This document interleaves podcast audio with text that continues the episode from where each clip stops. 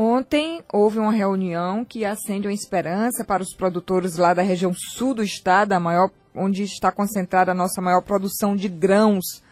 Anualmente, o Piauí tem uma produção de 3 milhões e meio de toneladas de grãos e deve dobrar se se concretizar o que começou a ser desenhado ontem nessa reunião com a superintendente de parcerias e concessões do Estado do Piauí, Viviane Moura, que está com a gente agora aqui nos estúdios da Cidade Verde FM.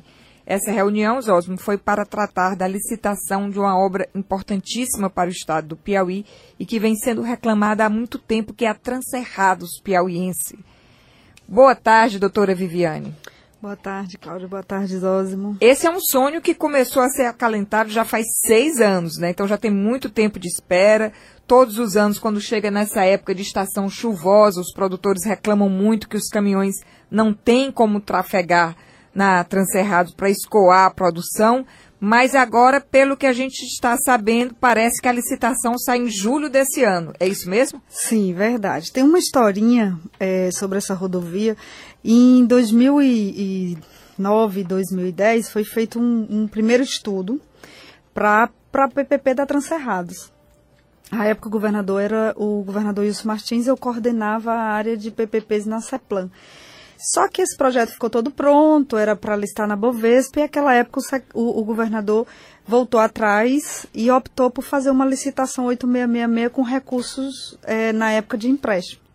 Só que o projeto não andou por quê? Porque esse recurso de empréstimo, recurso do governo federal, recurso de OGU, eles geralmente não são recursos com prazos e nem, nem são contínuos, né? A gente não tem um fluxo de regular, liberação né? de caixa regular. Enfim, é, em 2015, o governador determinou que a Transerrado fosse um dos projetos da carteira e, e que, que a gente tratasse como lotes, prioridade. É? Exato. Naquela época, em 2010, seria feito em três lotes. O primeiro lote foi o que contra, foi contratado, 118 quilômetros, que é esse que está em execução. É, o segundo lote não foi contratado e o terceiro nem foi licitado. Então a gente pegou todos os elementos, nós levantamos todas as informações, todos os projetos, o que, que já foi pago, o que, que já foi executado.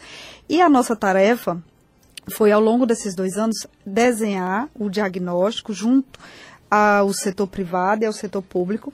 E agora, é, de posse de todas essas informações, que são extremamente relevantes, começar a estruturação dessa PPP. O processo é um processo de estruturação. Aí, uma dúvida na, na explicação, doutora Viviane com essa nova, esse novo trabalho que está sendo feito, vai voltar de novo os três lotes ou esse primeiro que a, a que a senhora se referiu já está fora porque já está sendo executado? Não, esse primeiro ele entra, mas ele entra como que a gente chama de aporte de capital do setor público. Ele ajuda a viabilizar o projeto. Então, não são mais três lotes. Na verdade, é uma rodovia de 330 quilômetros com a 118 total são 330 quilômetros. Com 118 quilômetros prontos e feitos pelo Estado. Isso tem um impacto muito positivo hoje no projeto da PPP, por quê? Porque representa uma parte de investimento já feito pelo setor público, que diminui a necessidade de aporte de capital do setor privado, né? Claro, esse valor é um valor considerável e que faz com que, inclusive, a gente consiga diminuir o valor de pedágio. Doutora Viviane, esses 118 quilômetros que foram licitados, eles foram executados? Eu tive a informação de que tinham sido feitos 70 quilômetros. Tem 92 quilômetros executados, né? Dos 92 quilômetros já estão implantados e pavimentados, faltam quase que 80 quilômetros de sinalização e o restante, o, o projeto do Estado é entregar até outubro essa parte pronta.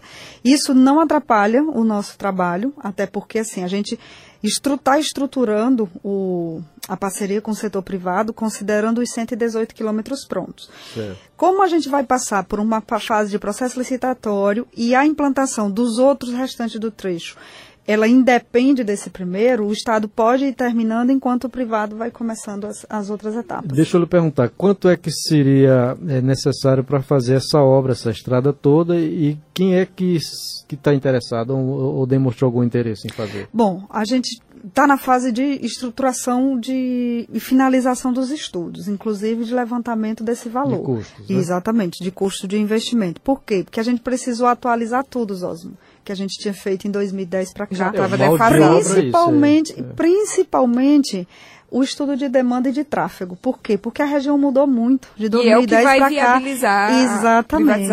A reunião de ontem foi nesse sentido. Por isso que a ProSoja veio para dentro do projeto, está ajudando muito, inclusive, nessa fase de Até levantamento. porque é interesse grande dos produtores, né? Eles serão os Isso. maiores beneficiados. Eles são, talvez, na verdade, hoje, é, a figura mais legitimada para falar sobre a região. Agora, uma aquilo, dúvida, Cláudia, doutora Viviane. hum, Só um instantinho, Sosmo, perdão. Se tudo der certo dentro desse cronograma, como se previu ontem na reunião, é, concluir os estudos em junho deste ano, o projeto de licitação for lançado em julho, qual a previsão para o início da obra? Se a gente conseguir lançar em julho, e a gente vai trabalhar né, para cumprir essa etapa, em outubro a gente assina o contrato, que aí tem os prazos de lei, de Sim, publicação sim. de edital, audiência pública, enfim. Em outubro a gente assina, e aí a concessionária, ela entra logo a partir de novembro, né, fazendo a revisão do- dos projetos que estão prontos, e a partir de dezembro inicia a obra. Já inicia a obra. São 12 meses para concluir toda a implantação. 12 meses. 12 né? meses para a rodovia estar toda pronta. Então, na colheita de 2021, os produtores já poderiam Contar escoar com- sua produção com a rodovia, com a rodovia bem estruturada. pronta. Exatamente. Zosmo. É, qual é o estado que já fez um projeto desse, dessa natureza aí, doutor? Mato Grosso. Mato Grosso fez nesse igualzinho ao nosso projeto, inclusive na região que eles têm, que é a região produ- que produz soja. É, foi licitado no modelo de PPP. Com, Qual é o tamanho da estrada lá? Lá eram 120 quilômetros, é, uma- é menor, mas com uma proporção menor também de terra. A Hauer, que é uma empresa que faz hoje, é uma consultoria que faz estruturação de concessões na área de rodovias, foi a empresa que fez o estudo de lá e fez uma proposta ao governo do estado, através de uma MIP, também para estruturar a nossa. Tem duas, na verdade, tem duas rodovias, né, que foram feitas com esse mesmo perfil. Rodovias que cortam regiões de produção de grãos, rodovia com um impacto muito grande, principalmente na parte de no que diz respeito a crescimento e desenvolvimento de uma determinada região, e com o mesmo perfil de carga e de tráfego. Agora, há uma preocupação também de que o custo para a manutenção de pedágio não seja tão alto para não inviabilizar também é, a produção, o escoamento da produção dos produtores lá do sul do estado. Né? Sim. Isso está previsto, na, no, deve Ah. estar previsto no edital de licitação, né, doutora Viviane? Tá, inclusive foi um dos pontos que a gente tratou ontem aqui. O desenho, Cláudia, é o seguinte: quando a gente vai mandar fazer uma roupa na costureira, a gente manda fazer a roupa conforme a gente pode pagar. Então é a mesma coisa. A gente está estruturando o estudo conforme a capacidade de pagamento do pedágio, que não fique um valor alto que inviabilize a produção e menos ainda, que também comprometa a própria, o próprio volume de tráfego da, da, da rodovia. Senão o que vai acontecer naturalmente é que a gente vai ter, eh, vai, vai, vai configurar e vai. eh, eh, o que vai acontecer é o que a gente chama de fuga de carga. Eu aqui, como leigo, é, doutor, eu estou achando que vai ficar, qualquer pedágio que bote lá vai ficar mais barato que o que os produtores pagam hoje. Pronto, eles fizeram essa observação ontem. ontem. É, o, que, o custo da ausência da rodovia é muito alto para eles hoje.